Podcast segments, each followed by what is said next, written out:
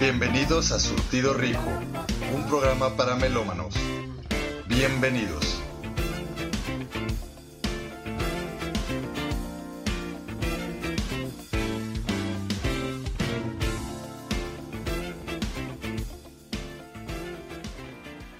¿Qué tal mis amigos? Bienvenidos a Surtido Rico. Miércoles 1 pm, nuestro horario y pues hoy día está su amigo Ram García de Cómics Bajo la Manga. Así es, mis hermanos, mis hermanas, no había más.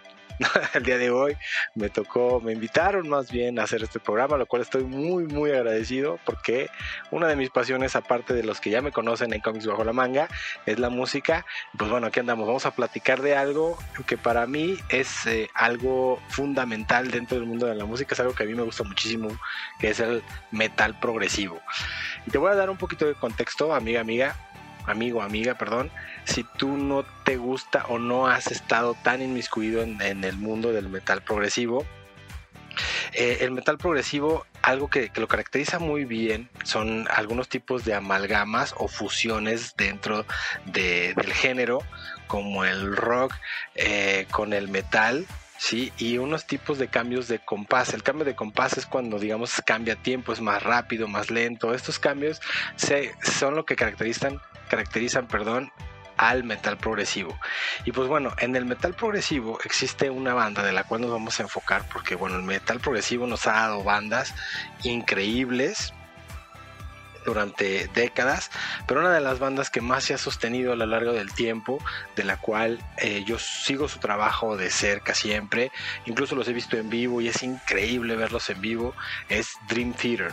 ¿sí? En Dream Theater ellos, ellos eh, para platicarte un poquito de su historia, ellos son músicos o estaban estudiando en la Universidad de Berkeley, en Massachusetts. La Universidad de Berkeley es una universidad de música muy prestigiosa donde se han graduado grandes músicos. Eh, es muy difícil ser un músico que viene de esa escuela.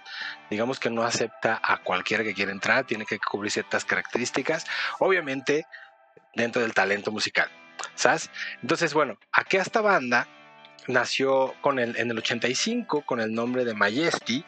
La fundó Mike Portnoy como baterista, John Myung como bajista y John Petrucci como guitarrista.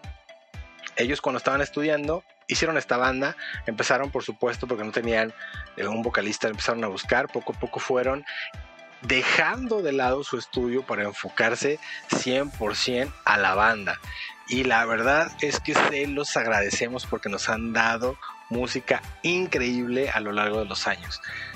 Ah, después de, que ellos deciden formar esta banda, empiezan a buscar su vocalista que encuentran a James Labrie. James Labrie y Jordan Roots, ellos se unieron después. James Labrie tiene una voz increíble y como dato curioso, él, por ejemplo, digo, si has, si has estado inmiscuido o has escuchado algo de Dream Theater, sabrás que su música, aparte de, ser muy buena y tener estas características del metal progresivo, tienen momentos en los que tienen muchos solos o tienen lapsos de solo música, solo instrumentos.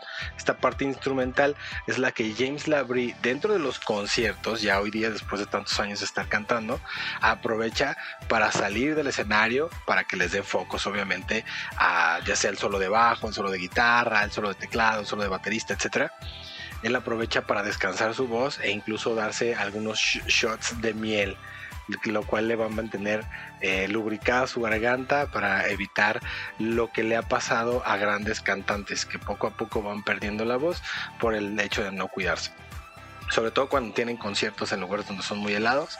De verdad que eh, la Brie es una de los, de los cantantes que yo he conocido que se, que se cuidan exhaustivamente la voz. Y pues bueno, a pesar de, todo, toda esta historia, este pequeño eh, entre en Dream Theater ha pasado décadas, nacieron en el 85, como ya te platiqué, entonces eh, han pasado varios integrantes, incluso el mismo Portnoy, que fue, es el baterista o era el baterista en un momento decide salir de la banda y hacer un una, una, banda alternativa que se llama Sons of Apollo, que te la recomiendo también. Ojalá algún día se esté hablando de eso en este programa. Eh, pero bueno, necesitan otro baterista, hacen audiciones, llega un nuevo baterista y la banda sigue y sigue. Han estado a lo largo del mundo por supuesto dando conciertos, tocando, este, han hecho giras increíbles, incluso hicieron una hace unos años con Kiss, la cual a mí me pareció increíble ver, ver el espectáculo de Kiss con el espectáculo que te regala Dream Theater. Híjole, o sea, ojalá hubieran venido a México porque yo no me lo hubiera perdido. Pero bueno, eh, vamos a ir a una canción de ellos para que estés en contexto y los escuches un poquito si es que no los has escuchado o no los has escuchado mucho.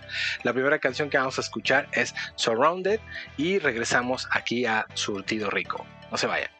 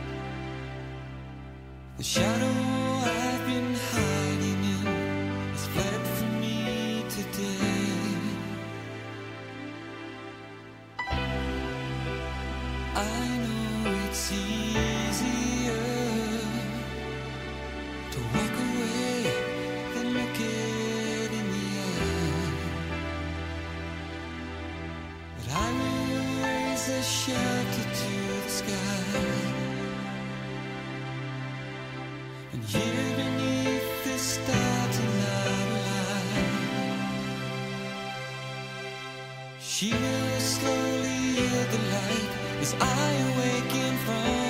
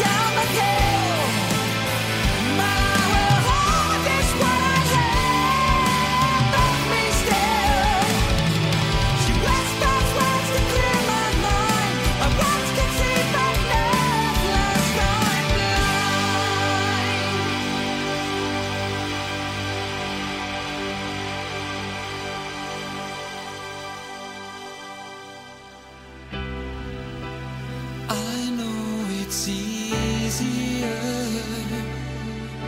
to walk away than look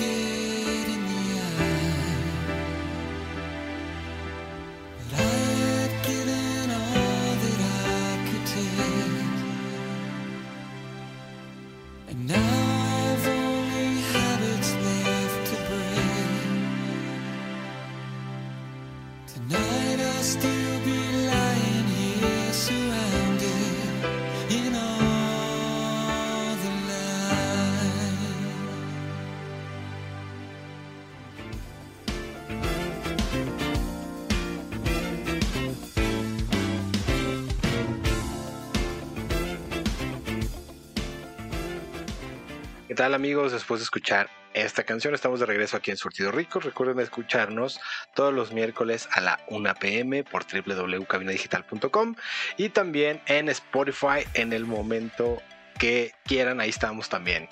Ahí está, Surtido Rico.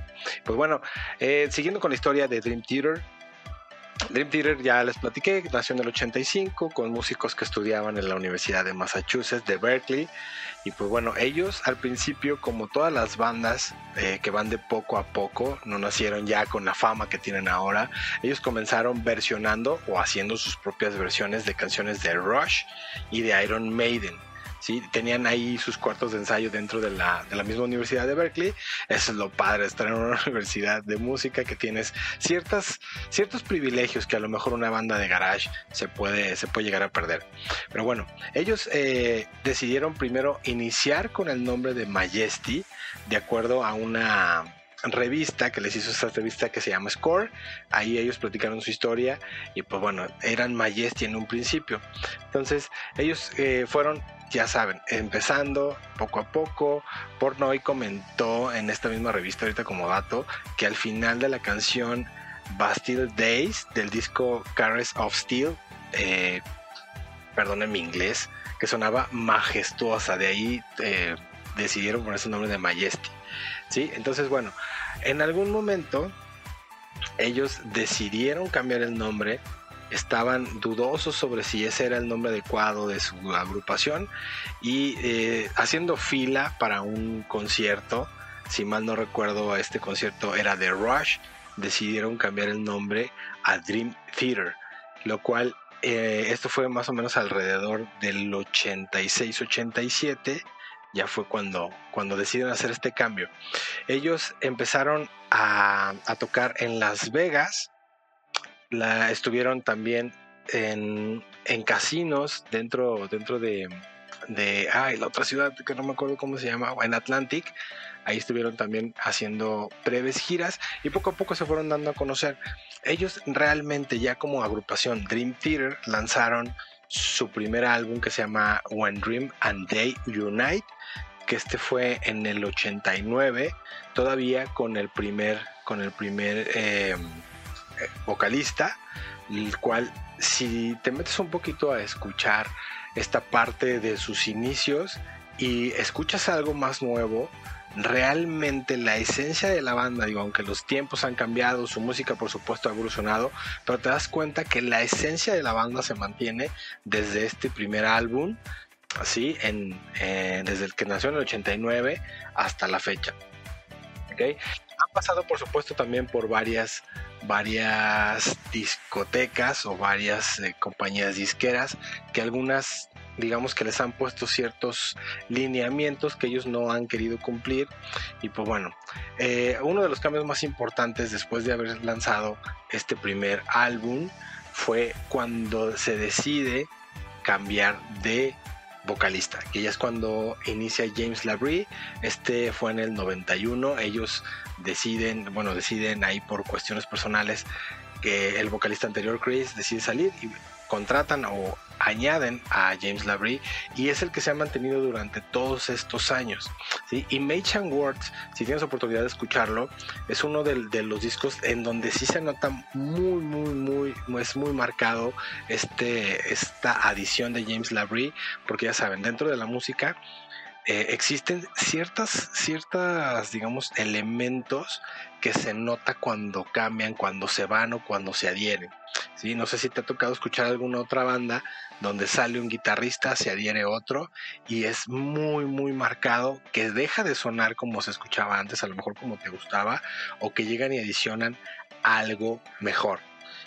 Y para mí en particular, la adición de James Labrie vino a mejorar mucho la música de Dream Theater. No estoy diciendo que Chris era malo, simplemente que James Labrie le dio un toque, digamos, de más feeling o más sentimiento dentro de las canciones. Y bueno, a, pesar, o más bien, después de todos estos años, claro que tienen una discografía increíble. Después de eh, Image and Words viene el disco Awake y también la salida de Kevin Moore. ¿Ok? Aquí en este eh, vamos a, ir a una canción y ahorita platicamos acerca de la salida de Kevin Moore. No te vayas, quédate aquí escuchando Galleta Surtida. Vamos a una canción que es una de mis favoritas, que viene en el disco de Metrópolis parte 2, que es una ópera rock. Ahorita hablaremos de eso. Eh, se llama Throw, eh, Throw Her Eyes. No se vayan, regresamos aquí a Surtido Rico.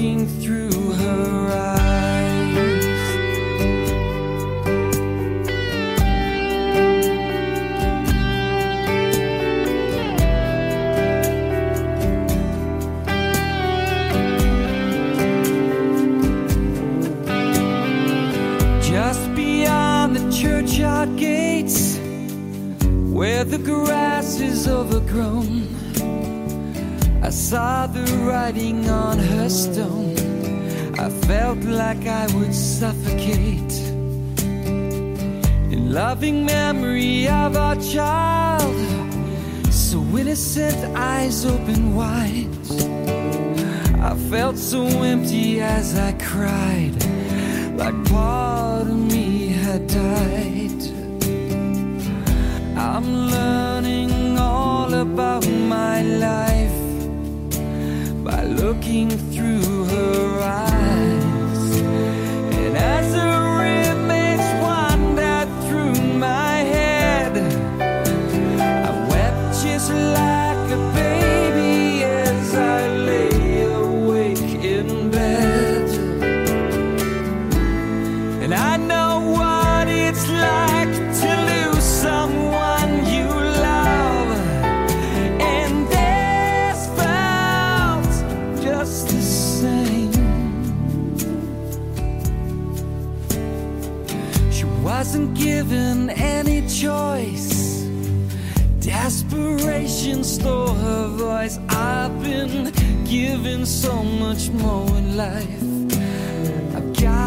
son, I've got a wife. I had to suffer one last time to grieve for her and say goodbye. Relive the anguish of my past to find out who I was at last. The door has opened wide. I'm turning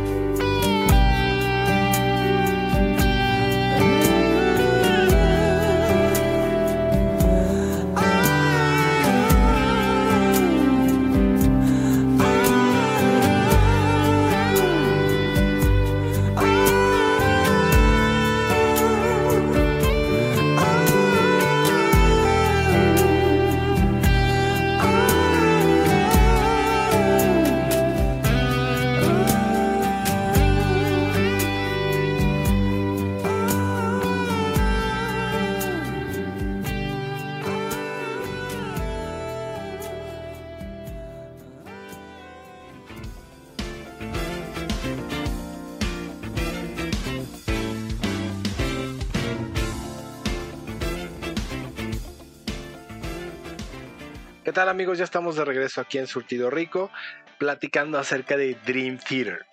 Y pues bueno, siguiendo con la historia que ha seguido esta banda, eh, en el 94 publicaron su siguiente álbum que fue Awake, lo cual aquí es donde empieza, digamos que una, una parte eh, esencial o una parte que cambió ciertos aspectos de la banda, porque justo cuando estaban grabando Awake y estaban ya eh, a punto de mezclar, la mezcla, si no sabes qué, de qué te estoy hablando, la mezcla es cuando ya se grabó todos los instrumento por instrumento y ahora lo que se va a hacer es juntarlos para ya poder sacar el disco. Entonces, cuando están en esta parte, eh, Kevin Moore decide salir de la banda. Kevin Moore era el tecladista en aquellos días y ellos pues se impactaron un poco porque estaban a punto de sacar el nuevo material y justo pues dice ya no quiero regréseme mis canicas y bye esto por qué porque él apunta pues que tenía otros intereses musicales de los cuales Dream Theater ya no le estaba dando lo que él quería, lo que él necesitaba a la situación personal. Entonces pues bueno, ellos te, deciden dejarlo ir, no pasa nada, y deciden hacer un cast para conseguir un nuevo tecladista dentro del cual, eh, por ejemplo, se encontraba Jens Johansson, que después fue miembro de Stratovarius. Eh, pero la verdad es que uno de los, de los eh, digamos, que los que ellos querían después de haber hecho este cast, querían cubrir esa posición fue con Jordan Roots.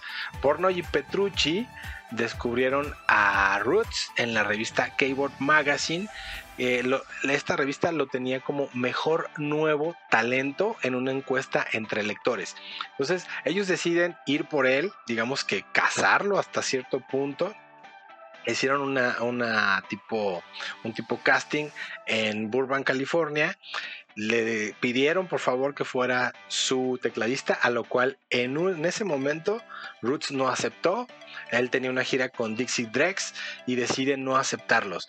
Eh, ellos, bueno, tenían que cubrir esa posición por el, el, hecho de sus giras que ya tenían pactadas y deciden que Derek eh, Sherinian lo contratan, bueno, lo, lo adhieren, que era compañero de ellos en Berkeley y es el que hace esta gira de Awake.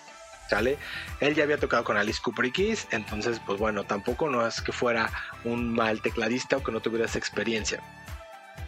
Después de esto, en A Change of Seasons, eh, que fue su siguiente disco, y también Falling into Infinity, ellos todavía como que no encontraban tanto esta parte de, de sus miembros ya permanentes, ¿sabes? Entonces, cuando mucho después, o algunos años después de que hacen estos dos discos increíbles. A mí de entre A Change of Season y Falling, Falling into Infinity me gusta más este segundo. Tienen un mejor trabajado sus canciones, eh, sus letras son más profundas, sus destiempos son eh, más, más eh, deliciosos y igual, y te invito a que si no los has escuchado, les des la oportunidad. Y pues bueno, en, en el 97, Mike Barney de Magna Carta Records invitó a Portnoy a formar un, una nueva agrupación, algo que fuera algo experimental de músicos ya reconocidos y con experiencia, o un supergrupo progresivo, como le llamaron en su momento, en el cual, ¿quién crees que iba a estar? Exactamente, Jordan Roots iba a estar dentro de... Prácticamente era un Dream Theater en ese momento porque estaba, estaba Portnoy, estaba Mike Barney, estaba... Eh, Petrucci, Myung y ellos hicieron Liquid Tension Experiment. Así se llama esta banda. Tienen solamente dos materiales, y más no recuerdo, tienen así Liquid Tension Experiment. Ahí puedes ver que hay mucha similitud e incluso si pusieras, si no conoces esta agrupación de Dream Theater y pones una canción de Dream Theater y pones una canción de Liquid Tension, ¿sí? Podrías incluso hasta confundirlos, aunque musicalmente es más profundo el Liquid Tension Experiment. De verdad te invito a que lo escuches, dale una oportunidad. Es muy, muy buena agrupación. ¿sí? Entonces, bueno, en Liquid Tension Experiment lo que aprovecharon tanto Portnoy como, como Myung y Petrucci fue a seducir a Jordan Rhodes. Sí, o sea, empezaron a hacer la vista con él para que aceptara ser su tecladista, a lo cual aceptan y ellos les dio uno de los mejores discos, si no es que el mejor, a mi gusto por supuesto, que fue Metropolis parte 2. Y Metropolis parte 2 ha sido uno de los discos más, más trabajados de Dream Theater. ¿Por qué? Porque es una ópera rock. Es una ópera rock es una historia contada en partes. Lo han hecho, eh, por ejemplo, te doy un contexto, Jesucristo Superestrella es una ópera rock, aunque es un musical de Broadway. Green Day hizo el suyo, que fue el American Idiot, es la, la, historia del Jesús de Suburbia, de Saint Jimmy. Pues bueno, aquí en Metrópolis parte 2 escuchamos excelentes canciones conectadas, tiene unos breakouts muy buenos, tiene algunas eh, partes explicativas o partes donde se escucha a una persona platicando, quejándose, soñando. Y está esto de Metrópolis parte 2 te vuela la cabeza y es parte 2 porque en uno de sus discos anteriores tienen una canción que se llama Metrópolis parte 1. ¿Ok? Y pues bueno, vamos a escuchar una canción de eh, disco Octavarium, se llama I Walk Beside You. Y por favor no te vayas, regresamos aquí a Surtido Rico.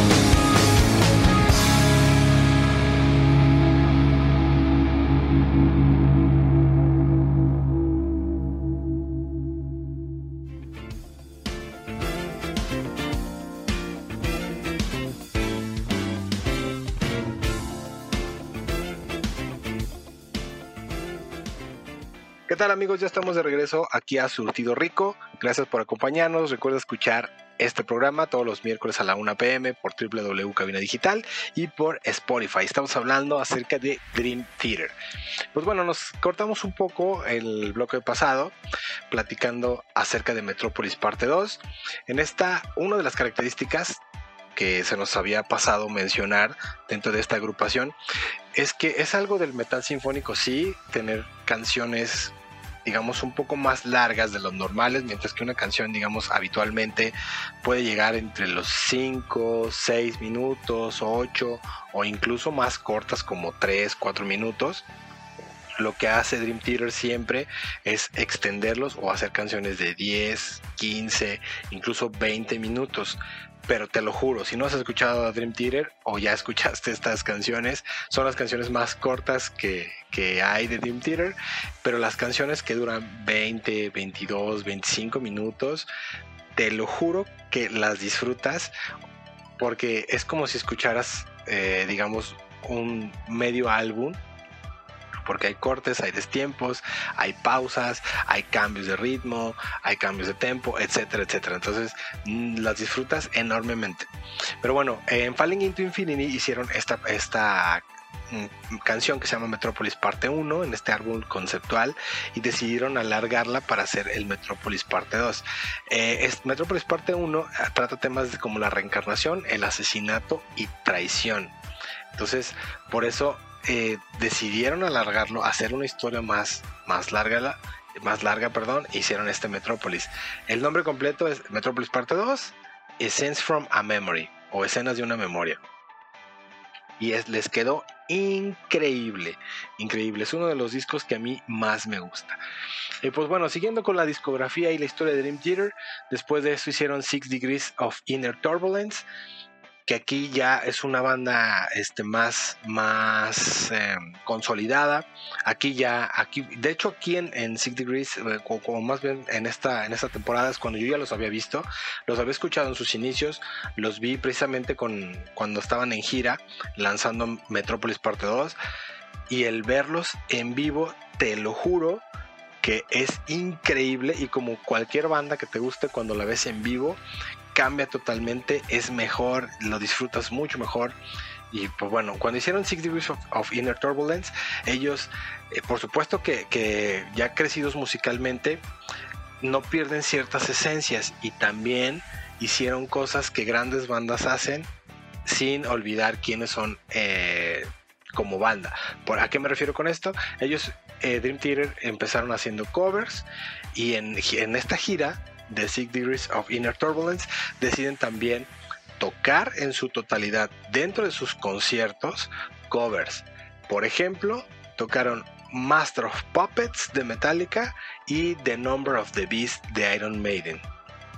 Okay, ellos, o sea, eh, no han hecho grandes bandas, por supuesto, estos covers, pero ellos no, no acabó ahí. Ellos, de hecho, lo que hicieron es un tributo a Iron Maiden que se llama este disco The Dream of the Beast. Y es precisamente el disco de The Number of the Beast de Iron Maiden tocado en su totalidad por, por Dream Theater. Es un disco genial porque le meten, sin cambiar demasiado la esencia de las canciones de Iron Maiden, en musicalmente por supuesto, la, la, la, métrica o las canciones duran exactamente lo mismo, pero sí le dieron un pequeño toque para que notes que no es Iron Maiden, por supuesto, que es Dream Theater. Te lo recomiendo, el nombre es The Dream of the Beast. Y pues bueno, después de esto hicieron The Train of, of Talks o el tren del pensamiento. Que aquí ya este, se notaba un, estilo eh, más, más eh, mejorado o perdón, un estilo mejorado al estilo de Yes o King Crimson, que son grandes, grandes bandas en el género y ya, ya eran reconocidos dentro de. Después de esto le siguió Octavarium, que fue publicado el 7 de junio del 2005 y supuso otro cambio de sonido para la banda. Octavarium, de hecho, desde el inicio hasta el final, es, es una joya, es uno de, de, mis discos favoritos, igual te lo acabo de decir. Casi todos los discos de Dream Theater, la verdad es que los disfruto, puedo escuchar uno tras otro y no me enfado de escuchar esta banda. Pero sí, Octavarium eh, nos, da, nos da pie a, unos nuevos sonidos, nos dio una de sus grandes, eh, de grandes joyas que incluso agregaron Panic Attack, que viene en Octavarium, que está en un videojuego, digo ahí metiendo mis ñoñadas de cómics bajo la manga, de no, solamente no recuerdo si fue en un rock band o en un Guitar Hero o en ambos, pero fue una de sus grandes, grandes, eh, grandes joyas musicales que ahí fueron implementadas en videojuego. Y pues bueno, vamos a escuchar Wither de Dream Theater y regresamos aquí a Surtido Rico. No se vayan.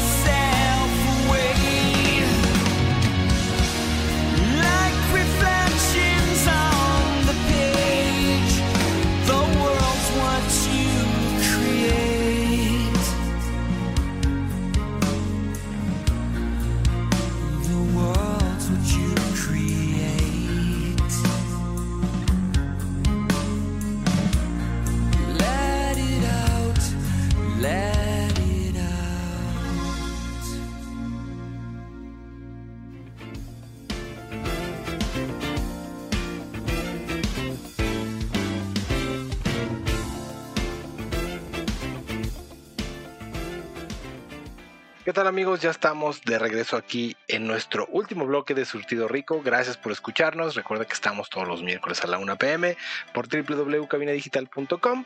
Yo estoy aquí de invitado, Ram García de Comics Bajo la Manga.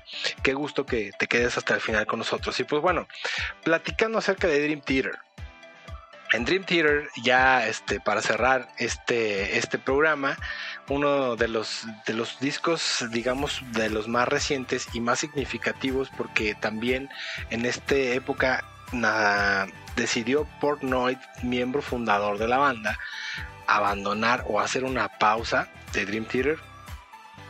Eh, es eh, cuando lanzaron Black Clouds and Silver Linings, que esto también marca la salida de Portnoy. Este, este disco lo publicaron en el 2009.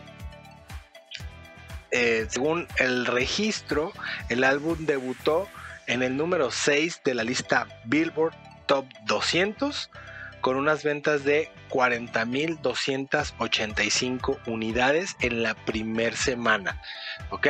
Aquí todavía se medía la música en ventas de discos, no en reproducciones. Estamos hablando del 2009 y pues bueno, aunque ya existía el MP3 y demás, todavía se, se medía de esta manera.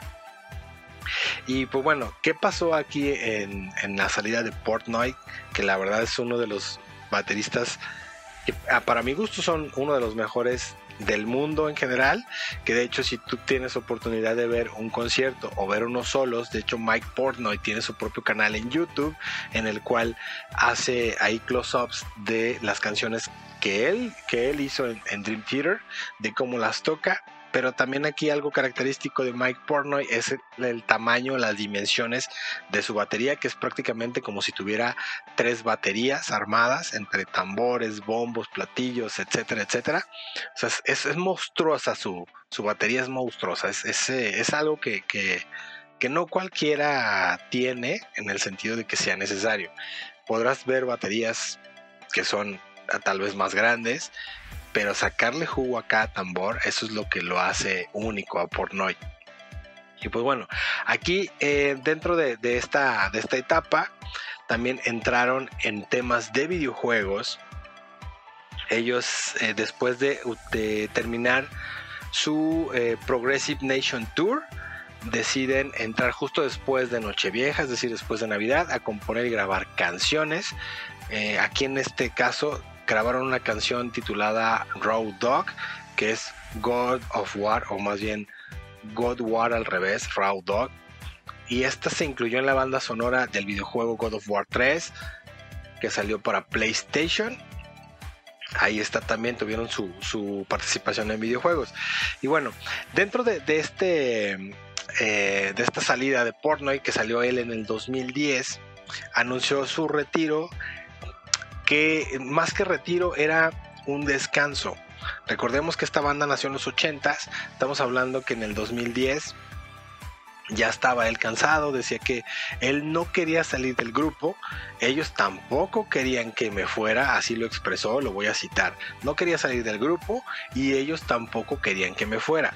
Pero así estamos, era la única forma de que ellos siguieran adelante y yo siguiera adelante es una separación extraña porque todavía nos queremos. Es decir, no fue una separación por pelea, no fue una separación por eh, diferencias musicales, etcétera. Simplemente él decide descansar.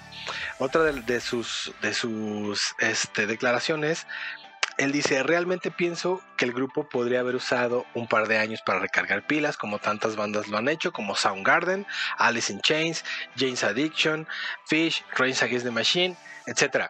Es decir, eh, Dream Theater, dentro de, todo, por ejemplo, tú conoces una banda como Metallica y no saca discos cada año o no es tan seguido que Metallica haga materiales. Dream Theater en particular, ellos nunca han dejado, o sea, siempre es disco, gira, disco, gira, disco, gira. Entonces, esta, esta, digamos, esta aceleración o esta vida así fue lo que cansó a Portnoy. También declaró, lo que me da pánico, sin embargo, es que veo cierta similitud, como por ejemplo la salida de Roger Waters de Pink Floyd. Ellos nunca volvieron a estar juntos y eso me asusta. Sería una tragedia que nunca más volviera a estar en el escenario con Dream Theater. Esto fue para una entrevista, así lo declaró en una entrevista Friday Night Rocks. Y bueno, después de esto, por supuesto, tuvieron que incorporar un nuevo baterista que se llama Mike Mangini en el disco Dramatic, Dramatic Turn of Events que eh, pues bueno, se nos acabó el tiempo para, para, poder hablar, porque podíamos hablar otro episodio, tal vez otros dos episodios de Dream Theater. Ojalá este episodio te haya gustado. Recuerda seguirnos en nuestras redes sociales, tanto de Cabina Digital como de Surtido Rico. A mí me puedes escuchar en Cómics Bajo la Manga. Todos los martes a las 2 de la tarde estamos ahí. Surtido Rico pasa los miércoles a la 1 de la tarde. Y también estamos en plataformas digitales como Spotify. Ahí nos puedes escuchar, igual que a Cómics Bajo la Manga. Nos vamos a despedir con una canción que se llama Forsaken. Ojalá te haya gustado. Gracias por la invitación a Cabina Digital. Nos escuchamos la próxima. Chao.